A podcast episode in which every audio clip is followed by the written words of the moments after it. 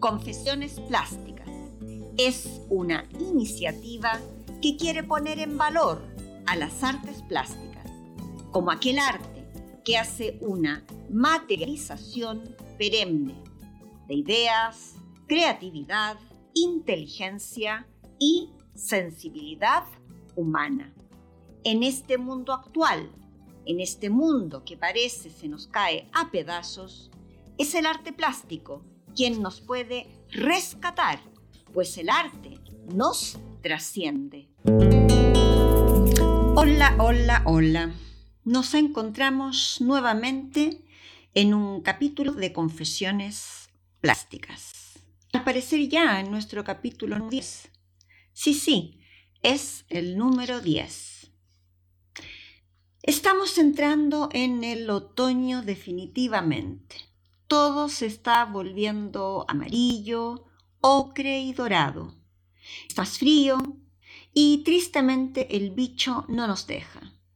Las cifras no dan alegrías y pesan en casi todos los ciudadanos las incertidumbres. Nosotros los seres humanos que queremos siempre certezas, bailamos al ritmo de las incertidumbres. Esa misma sensación de incerteza que he tenido tantas y tantas veces y que tuve, por cierto, cuando después de diversas luchas y situaciones difíciles, una vez ya dado el examen de grado en la Universidad Austral de Chile, se inició un camino llanamente incierto. Quiero decir que quedé como en la nada. Todo el ímpetu que había tenido para pelear ahora no tenía sentido.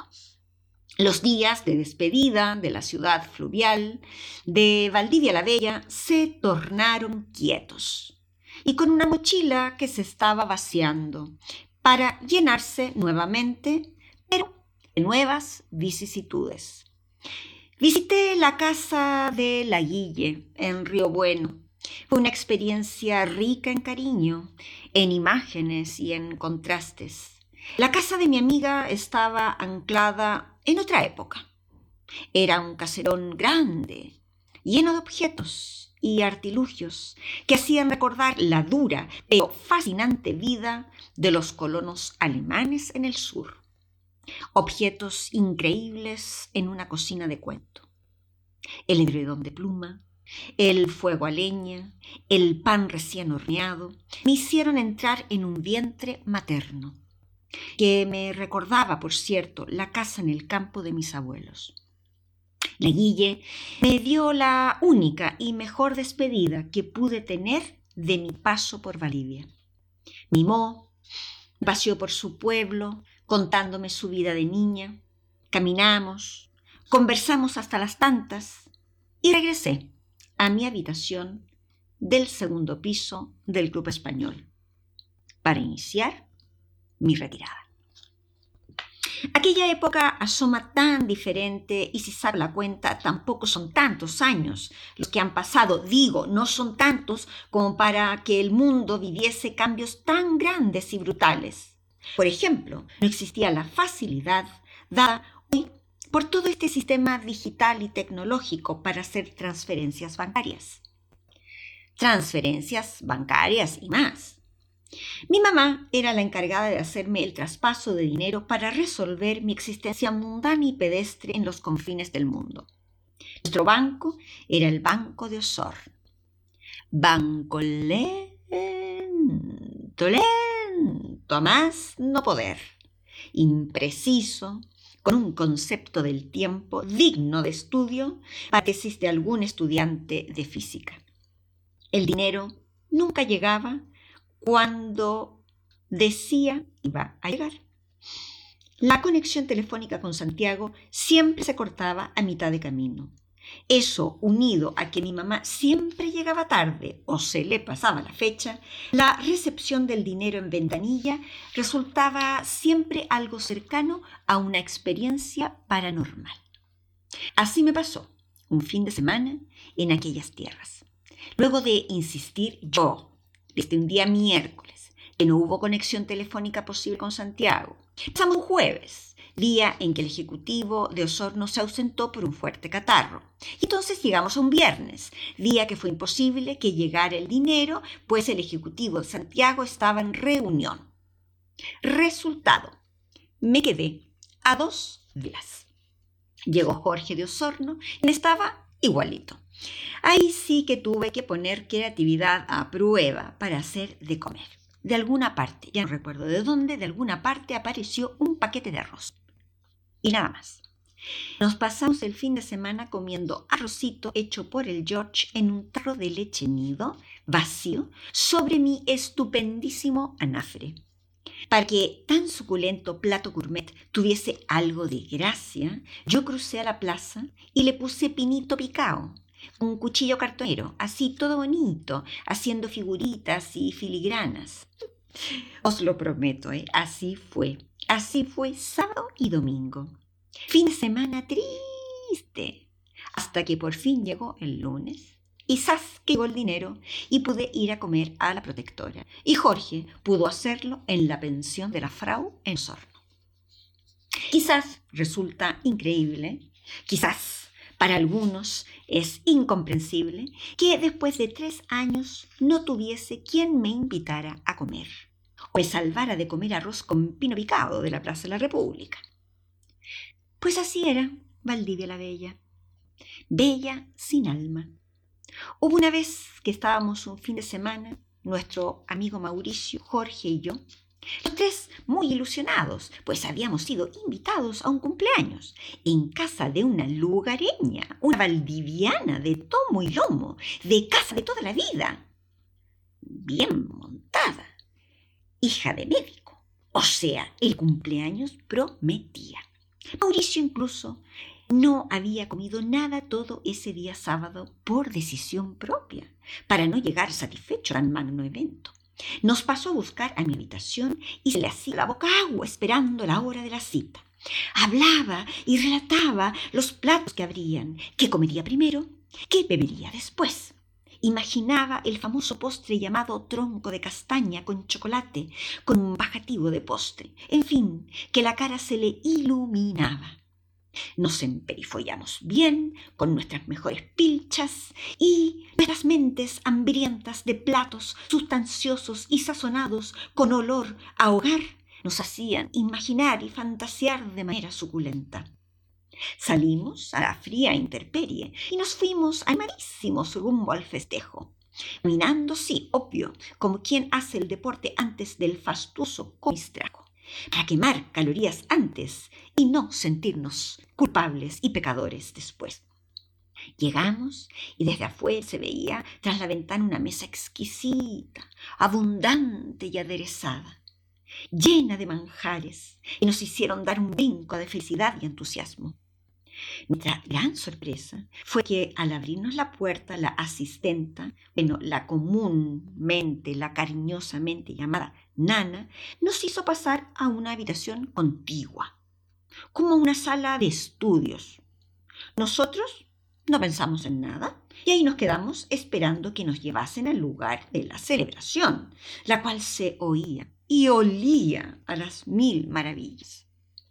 Al rato llegó la festejada con un plato con manzanas. Con manzanas. Con manzanas verdes partidas en cuatro.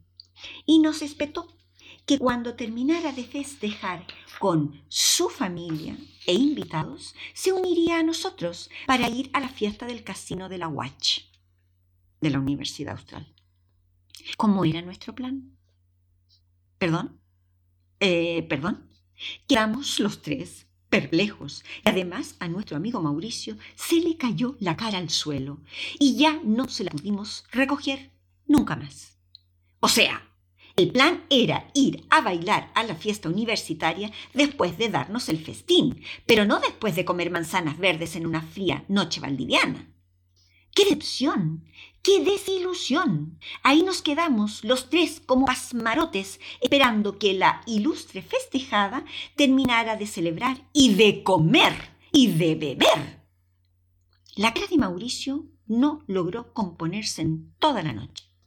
Me parece, yo ni comí, ni probé las Pues lo sentí como una ofensa, un desprecio, pues habíamos sido invitados, no caímos de paracaidistas. En fin, que no pude ponerle nombre a lo vivido. Al menos, al menos, la larga espera porque, oye, tuvimos que esperar que cantaran el cumpleaños feliz, partieran la tarta, se la comieran, se repitieran, en fin, digo que al menos la casa estaba calentita. Luego, ella y su pololo, quien por tener el título de su pareja había tenido la posibilidad de participar en el ágape, y nosotros nos fuimos al dichoso baile. Fue noche para olvidar. Teníamos hambre, teníamos rabia y nos sentíamos humillados. Mauricio se zampó cuanto completo encontró a medio comer por las mesas del casino. Pero no pudo zamparse la alegría de compartir un cumpleaños en casa de una lugareña que decía ser nuestra amiga. No pudo hacerlo como uno más. Bueno, ni él, ni Jorge, ni yo. Ninguno calificó para festejar en la mesa grande. Apenas llegamos a calificar para tres tristes frías y ácimas manzanas verdes. Los sucesos y experiencias acumuladas hicieron que luego de enviar la obra en bus a Viña del Mar, hacer mis bártulos y cerrar la puerta en aquella con anafre y guatero, fuese un alivio más que un pesar. Así llegué a Viña del Mar, titulada con varias experiencias en el cuerpo y en el alma, dispuesta a escribir mi paso de los veintitantos a los treinta. A mis 24 años comencé a vivenciar lo difícil que era conseguir un trabajo siendo licenciada en arte. Un título, una carrera que a la sociedad le importaba un rábano. O sea, más o menos lo mismo que le importa ahora. Dos rábanos. Deambulé por institutos, centros culturales, colegios y demás, y después de mucho terminé trabajando en un taller de expresión infantil en Viña del Mar, el cual estaba dirigido por una brasilera mayor esta siquiera mayor, em, bien genial y bien loca. Yo estaba encargada del área plástica. Había clases de piano, violín, cello y algún instrumento más. También había teatro y danza. El planteamiento era muy interesante. Había muchos niños y niñas. Todo funcionaba en la casa de esta mujer, casada y con una hija. Por tanto, todo era algo caótico bastante caótico. Yo di clases a muchos niños y niñas, pero estaba claro que aquello no sería el trabajo de mi vida y que no podría estar allí por mucho tiempo. Entonces comencé a soñar con una beca para venirme a estudiar a España. Jorge estaba regresando de Osorno y trabajaba en una empresa de alimentos en Santiago, en la empresa llamada Dos en Uno. Ambos teníamos una visión crítica de dónde habitábamos y nos sentíamos con la posibilidad de crecer, de ser personas felices y ciudadanos que pudiesen aportar algo significativo. Entre exposiciones hice más una en Santiago, Viña y Valparaíso, entre estudios cortos en las escuelas de verano de la Universidad de Chile sobre arte contemporáneo y arte chileno, entre inscribirme como alumna libre en el curso de Adolfo Kuff, el pintor, en la Universidad de Chile, fui buscando información para ver dónde me podría ir a estudiar. Las posibilidades eran áridas. Había pocas, o más bien nada. Cada semana estaba en el consulado, en el Centro Cultural de España, buscando, buscando becas. Todo estaba en el área de la restauración. Y eso a mí no me motivaba, no me apetecía. Así fue que un día llegué a las oficinas de la OEA, Organización de Estados Americanos. Y encontré una descripción de algo que resonó en mí y me cautivó. Beca OEA, décimo tercer curso de capacitación en artesanías y artes populares, Madrid. ¡Anda! Eso sonaba bastante bien. Incluía viajes de estudios a zonas artesanas, visitas a talleres artesanos, estudio y diseño en artesanía. Vaya, vaya, vaya, sí que sonaba bien. Para postular, debía enviar una investigación sobre la artesanía de mi país y sobre el estado de la misma. Pues, manos a la obra, ahí que me puse, como cuando hice mi tesis, desde tempranito investigar, leer, leer a Oreste Plat y a visitar cuanta feria de artesanía encontré por la región. Ferias que, dicho sea de paso, eran previas a la invasión de los productos industriales chinos. Por tanto, se encontraba artesanía escrita con mayúscula. Así, tomé contacto con la cerámica, la alfarería, la cestería tan querida desde siempre, la marroquinería, la textilería, etcétera, etcétera. Anduve con la cámara de mi papá haciendo y revelando fotos, entrevistando artesanos, hasta que pasados unos tres meses tuve una investigación digna de ser presentada en la ilustre OEA. Ahí, camino de la espera. Era julio de 1987 y quedaba solo esperar los resultados. Se elegirían los mejores postulantes de cada país latinoamericano. Como siempre, la espera fue tensa. A fines de agosto debían de estar los resultados, pero estos no llegaban.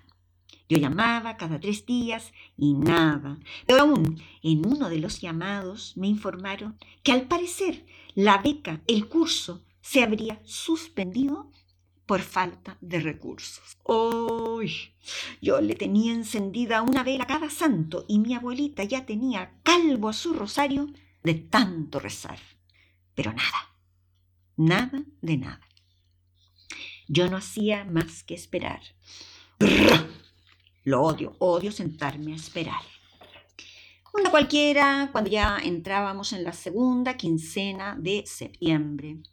Esperé, fue ese horario de atención de tarde y llamé. La conversación fue algo confusa. Mm, buenas tardes. Quisiera saber, eh, ¿están los resultados de los postulantes seleccionados a la beca de artesanía y arte popular en Madrid para este año? A ver, eh, un momento, por favor. Eh, sí, un momentito. ¿Aló? Un momentito. A ver, ¿usted es Soy de Jesús? ¿Perdón? me comuniqué con la OEA, con ese nombre que mm, había escuchado, pensé que estaba hablando con algún centro religioso evangélico. No sé. Sí, sí, sí, sí, es la OEA. Perdón, es que me aparece Soy de Jesús. Ay, yo estaba a punto del llanto, del colapso. No había quedado seleccionada. ¿Quién sería esa Zoe de Jesús? Ya a punto de colgar, me dice la voz del otro lado del auricular. Perdón, perdón, perdón. Hay un fax aquí donde aparece seleccionada desde OEA Washington una tal eh, Maite Barros La Fuente. ¿Qué? ¿Qué?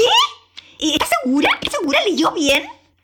Sí, sí, me aparece una seleccionada en un fax desde Washington, cuyo nombre es Maite Barros. Sí, le dije. La fuente, soy yo. ¿Es usted? ¡Ay, qué alegría! Pues sí, mi hija, ha sido seleccionada. Nos pondremos en contacto en breve con usted para que venga a recoger los pasajes. Viaja el 3 de octubre. El grito se escuchó hasta el cerro de enfrente. Casi me caigo por la escalera, gritando y dando brincos. Mi papá estaba leyendo en el salón. Me abalancé, lo abracé, gritando entre sollozos. Me salió la beca, papi. Me voy. De ahí fue todo correr. Quedaba una semana para irme y cambiar de vida. Nuevamente no hubo tiempo para despedidas. Nunca las tengo. Solo tuve la de Guille. Reunir dólares, hacer los planes con George. Yo me iba, él se quedaba en Viña, pero su plan era seguirme, reunirse conmigo lo antes posible. Lo más triste fue ir al campo ir hasta el campo una mañana y despertar a mis abuelitos, a quienes encontré aún en cama. Eso me llenó de tristeza, pues me asomé a su vejez sin maquillajes. Los vi despojados de artilugios, de aquellos artilugios que decoraban y disimulaban su ancianidad. Mi abuelita había rezado tanto porque yo obtuviese lamentada beca. Me parecía un acto de generosidad tan tan grande rezar porque me fuera, a pesar de su pena por mi partida. Ese año, quizás intuyendo que me iría, hice un pacto con mí misma y los iba a ver una vez por semana. siempre me acompañaba Jorge y a veces también Jackie. Quedé siempre con esa sensación antiestética de la vejez. Soledad, incertidumbre y a veces abandono. En fin, que nos dimos un abrazo de una calidez y de un amor que me ha acompañado por siempre. Mi abuelito era más llorón y yo igual a él. Así es que nuestro fundido abrazo estuvo regado por basuritas en los ojos, como diría Mafalda. Fue una experiencia triste, pero que me enseñó la generosidad sin límites del amor de mis abuelitos amados. Ellos sabían que yo tenía inquietudes y que en el Chile de la dictadura poco y nada podría ser una recién titulada de licenciatura en arte. Ahí fue, que agarré mis cachureos pocos y me subí en el jeep de mi papá, rumbo al aeropuerto un día 3 de octubre de 1987. Día, por cierto, de mi cumpleaños número 26. Lagrimones, nervios, ilusión, muchas emociones y sentimientos habían en mí. Ahí estaban despidiéndome mi papá y mamá, Jorge y Jackie. En aquellos años los vuelos eran con dos escalas, primero Buenos Aires, luego Sao Paulo y luego Madrid. Después de un sangoloteado viaje, llegué a la capital española a realizar una beca de tres meses. Pero la verdad, me quedé diez años. Alojé en un hostal en la calle Modesto La Fuente, cerca de la Castellana, cosa de poder llegar sin mucho problema al Ministerio de Industria y Energía y Comercio, donde se desarrollaría el curso. La habitación era más o menos la que había tenido en Valdivia, una cama, pero esta vez con un lavatorio, con un lavabo como mesilla de noche, lo cual me hizo mucha gracia. Pasaría allí pocos días hasta que me asignaran mi nuevo habitáculo desde el ministerio. Era tanta, tanta, tanta mi ansiedad por llegar a la hora que luego de asegurarme de colocar la alarma en mi reloj de pulsera y en un reloj destartalado que había en la habitación, me dormí. De pronto me despierto más que asustada, pues yo quería levantarme a las siete. Miré el reloj y vi que eran las ocho quince. ¡Mía chica! Pensé, voy a llegar tarde el primer día. Me levanté rauda y acelerada, fui al baño, me duché, no logré dar al calentador, así es que nada, ahí con agua fría nomás. Ahí envuelta mi toalla llegué a mi habitación. Me parecía extraño que estuviese todo tan oscuro. No se oían coches ni buses en la acera. Era extrañada mi reloj. No, no, no, no puede ser. Eran las tres menos veinte. Veinte minutos para las tres de la madrugada y no las ocho quince. Muy mal empezamos, dije. Así es que a la cama otra vez. Y esta vez sí, hasta las 7 de la mañana. Me levanté fresca, optimista y feliz. La primera bocanada de aire de aquí en Madrid me hizo sentir que aquella era mi ciudad. Me dirigí a desayunar a un bar y en ese instante me sentí libre, me sentí segura, me sentí que estaba en mi lugar, el primer café sola en Madrid me hizo constatar que estaba en otra realidad, ya muy lejos de Chile y más lejos aún de Valdivia. Me fui a la presentación del curso al ministerio. El edificio era imponente. Allí tendríamos las clases. Llegué a la hora, a la reunión. El director del programa, don Rafael Rivas de Benito, encantador junto a sus coordinadores y colaboradores, Pepe Adanes y Miguel Ángel Martínez. Todo el ambiente era amable, era grato, sentía un trato educado, confiado y risueño. Allí estábamos todos en una sala reunidos y tocó presentarnos. Todos eran personas mayores que yo. Habrán tenido entre 40 y 50, pero para mí con 26 años todos eran mayores, muy mayores. Dos mujeres argentinas encantadoras, un argentino más osco, de barba oscura, de poncho y mate, una señora brasilera que resultó una dama dulce y cariñosa, un brasilero de una zona indígena muy culto, instruido y crítico, un uruguayo, huraño y guapetón, un hondureño que fue un dolor de cabeza para todos, una española, una mexicana, un colombiano y estábamos en la presentación, los coordinadores pasaban lista, de pronto me miran y me miran a mí con cara de extrañeza y me preguntan, ¿tú eres Zoe de Jesús? ¿Qué? Oh, ¿Otra vez ese nombre? No, no, no, no soy Zoe de Jesús. Soy Maite Barros. ¡Oh! ¡Oh, qué bien que llegaste! ¡Por fin llegaste! Me dieron palmaditas en la espalda, me abrazaron con risas amables, se miraban entre ellos. Mi cara era absolutamente de marciano alunizando en la isla Teja. Comenzaron a dar una lista de los hostales y los hospedajes y el número de camas disponibles. Debíamos formar parejas rápidamente y decidir dónde viviríamos. Fue inmediato que nos miráramos con la chica mexicana. Su peinado a lo Gloria Trevi y sus botas blancas con tachuelas me obnubilaron. Ella un poco menor que yo. Nos miramos y sonreímos. Está claro, nos discriminamos positivamente por edad. Ahí comenzó mi amistad con una mujer increíble con la cual hasta hoy nos tratamos de hermanas. Cecilia Portilla Lurs entró en mi vida y ya no se fue jamás. Antes de nuestra retirada hacia los hostales, me llamaron hacia un privado. Mi cara de sorpresa había sido detectada. Allí estos españoles agudos y amables me dieron a conocer la situación. Había, había habido un conflicto importante.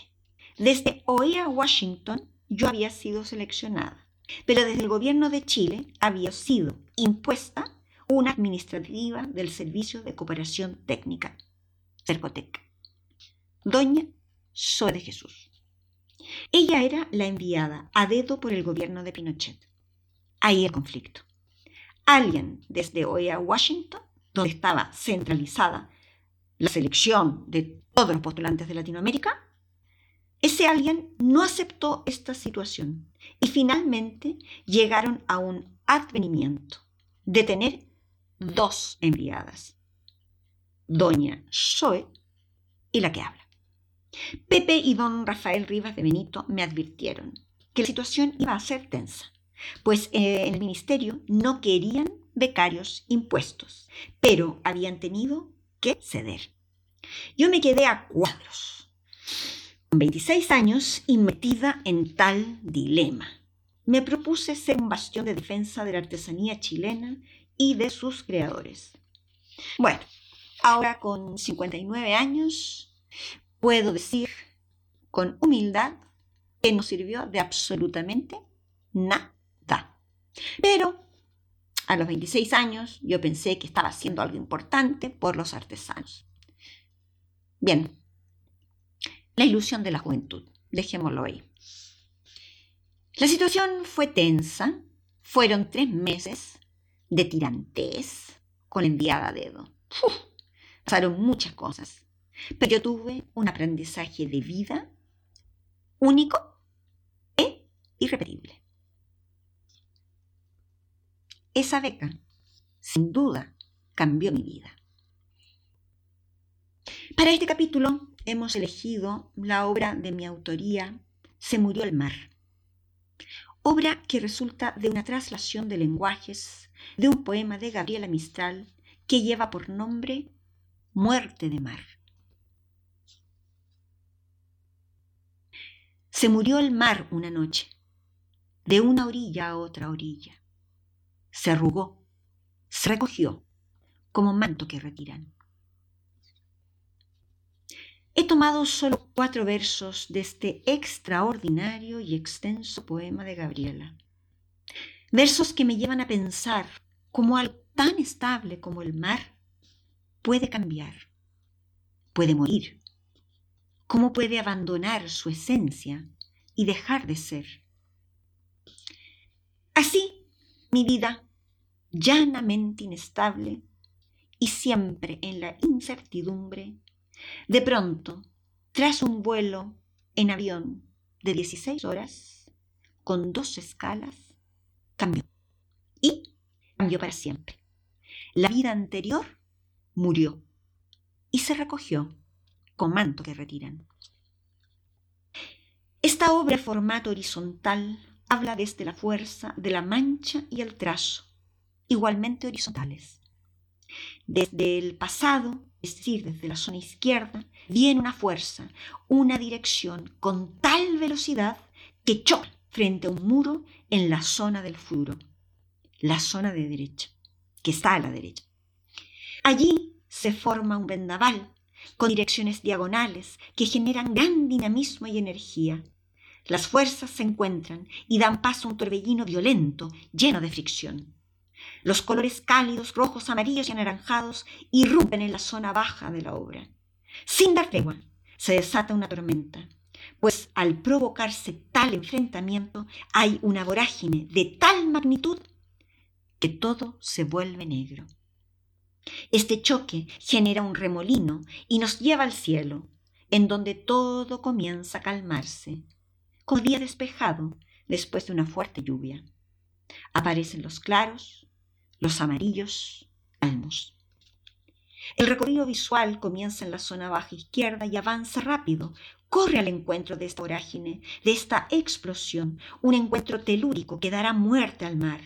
La diagonal de aquella ola negra y también diagonal nos hace subir y dirigirnos al cielo, quien nos aquieta y nos calma, con sus manchas sinuosas y esperanzadoras. La diagonal de aquella mancha amarilla sube y nos saca de la obra, mas luego volvemos a entrar y el ciclo se repite.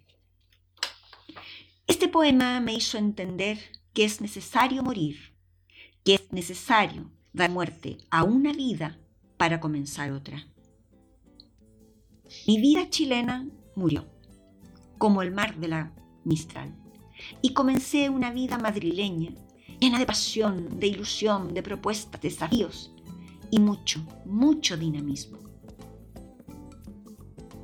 En un próximo capítulo, viajes de estudio, reivindicaciones políticas y sonambulismo.